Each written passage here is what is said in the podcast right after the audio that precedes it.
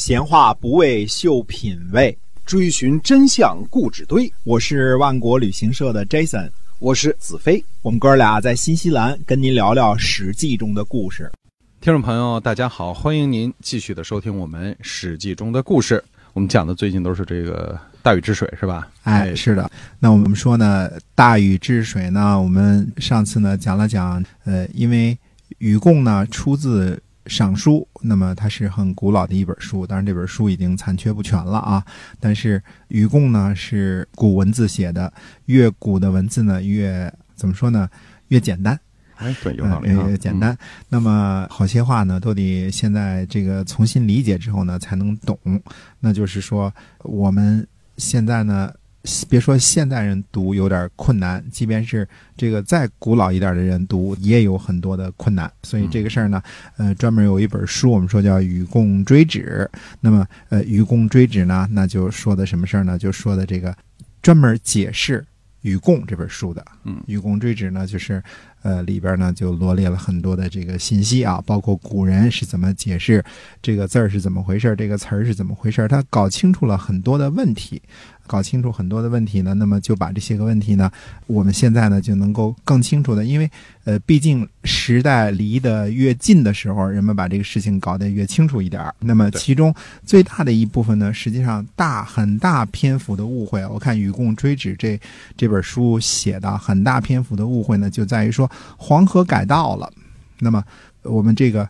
分两边说啊，一边是说呢，黄河改道指的下游改道，就是到了这个平原之后的这部分改道了。那么过去的雨河，大禹修的这个河呢，叫禹河啊，这个一些个禹河的痕迹呢都湮灭了，都不知道了，冲了，哎，被冲了，成了平地了，或者现在已经不是河了。那么禹河呢湮灭了。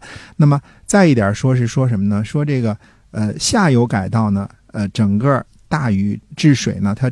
治的不只是黄河，当然最主要的是黄河。嗯，那么黄河的上游部分还是没有什么太大的问题的。那么到了下游的时候呢，我们以前说过其中的原因啊，因为什么呢？改道呢其实是由于两个原因，一个原因呢是黄河水呢携带的泥沙比较的多，所谓的一担水六斗泥。里边泥沙的含量非常的大，嗯，那么泥沙含量大了之后呢，那么它就容易沉积在这个河床上啊，那么慢慢的让这个平原呢河床呢慢慢就变高了，这个是让它决口改道的一个原因。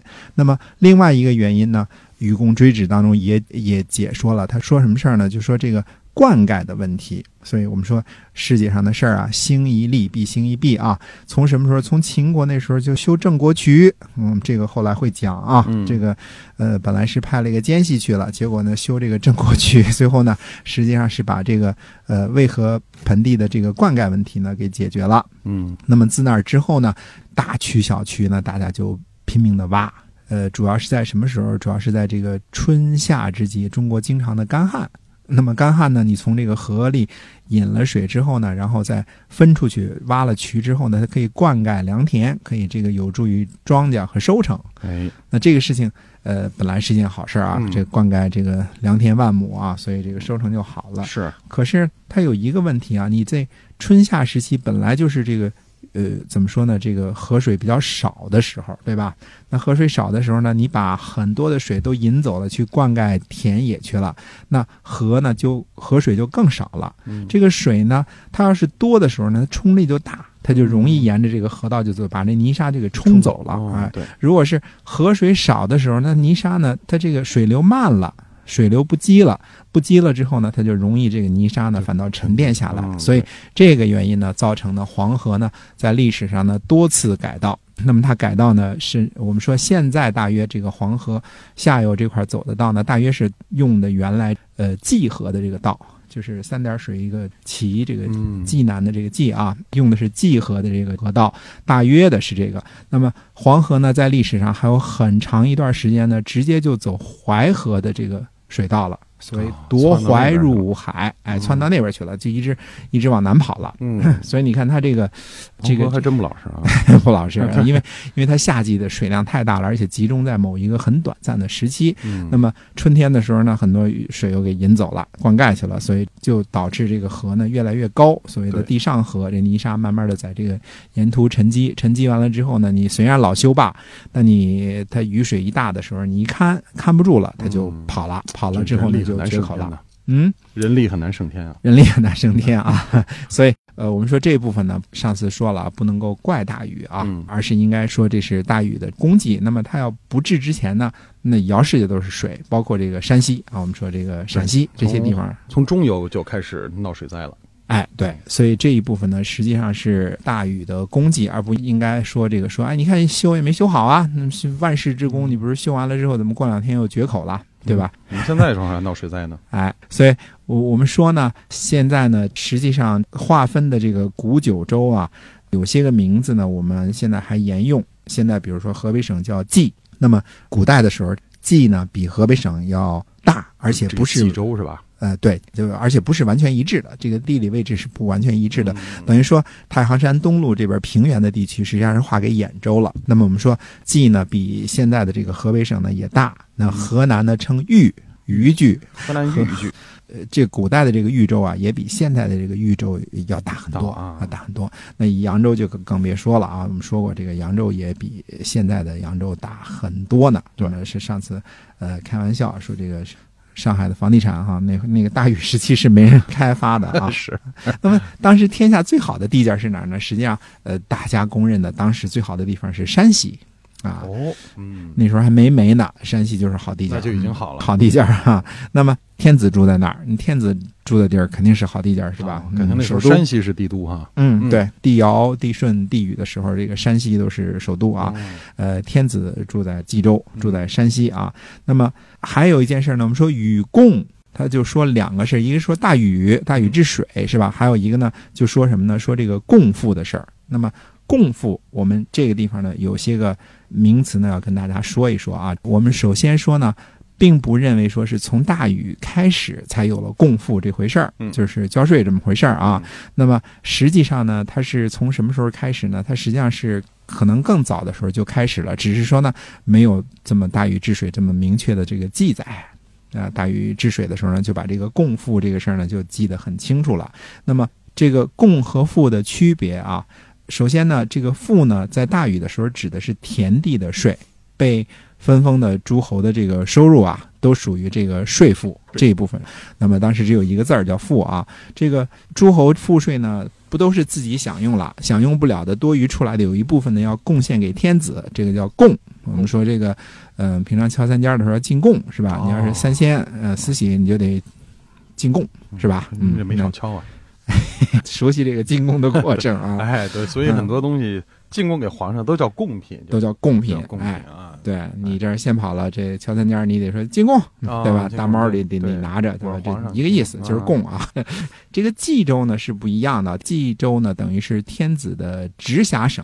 我们嗯套用一个词儿，大家就明白了，直辖省嗯自己管的，那么所在之地。对它产的东西呢，就交很多的税，呃，赋。那么交了赋之后呢，就不进贡了，因为哦如果是外边的呢，在其他的诸侯呢，那么呃，除了这个交给诸侯主赋以外呢，还得交这个税。所谓的赋指中邦，就是赋啊这个字儿呢，就停止在这个一个邦国里边了。那么共兼四海。四海的都得要进贡，包括这个荒蛮之类的这个王也是要进贡的啊。那么赋呢，在当时管呢是这个田里边产的，等于是从下边呢向上边交的。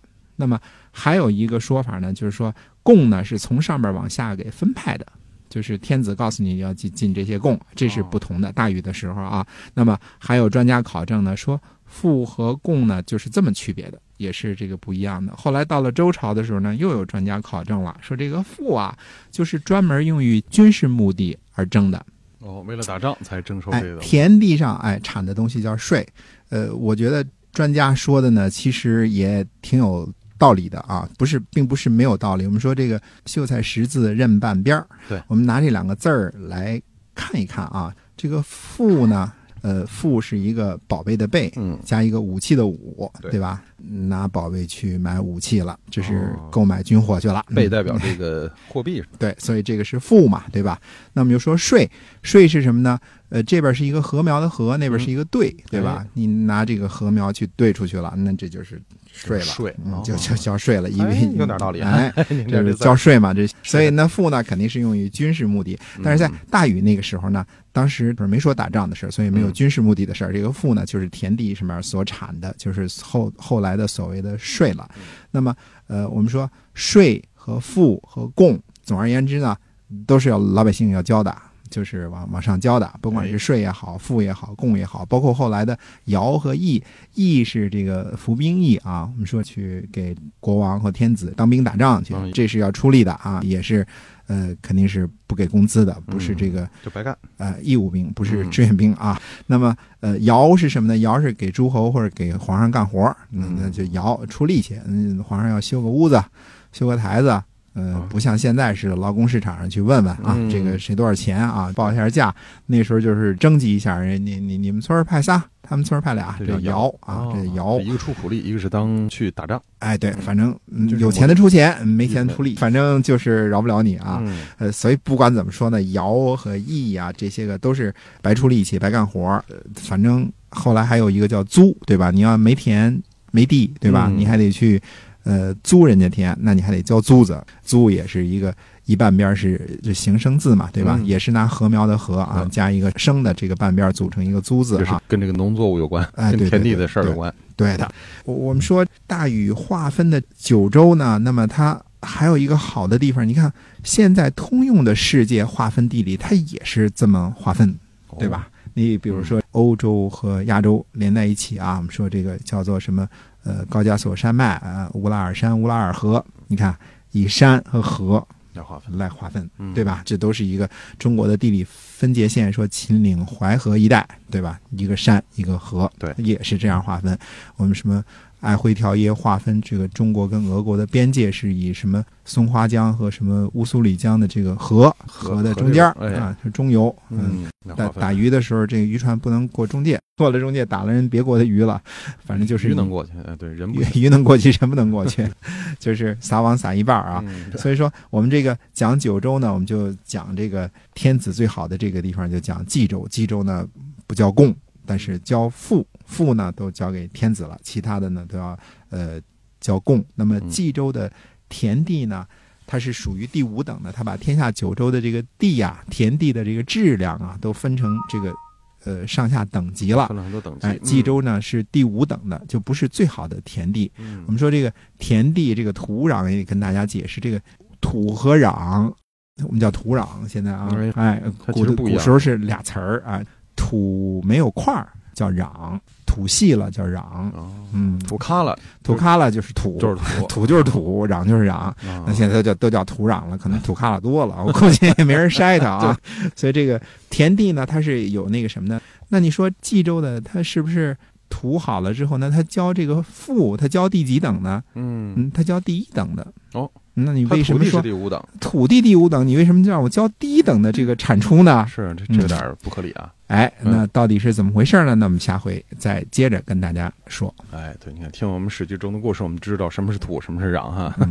这一共就占了那么点学问，是吧？还有像说这个穷和困哈，我嗯们现在经常把它作为一个词儿来讲。穷和贫呃啊，，贫穷，贫穷嗯这俩字儿对哈，我们当了其当一个词儿。穷是走投无路的意思，贫是没没钱的意思钱啊，只有贫其实嗯真正是和钱有关的，是吧？哎对，哎，嗯，呃现在穷跟钱也有关了，现在都跟钱有都，跟钱有关了市啊场经济了。是 好，我们今天呢就《史记》中的故事啊，就先跟您聊到这儿。哎，那么在下次节目中呢，欢迎您继续的收听，我们下期再会。再会。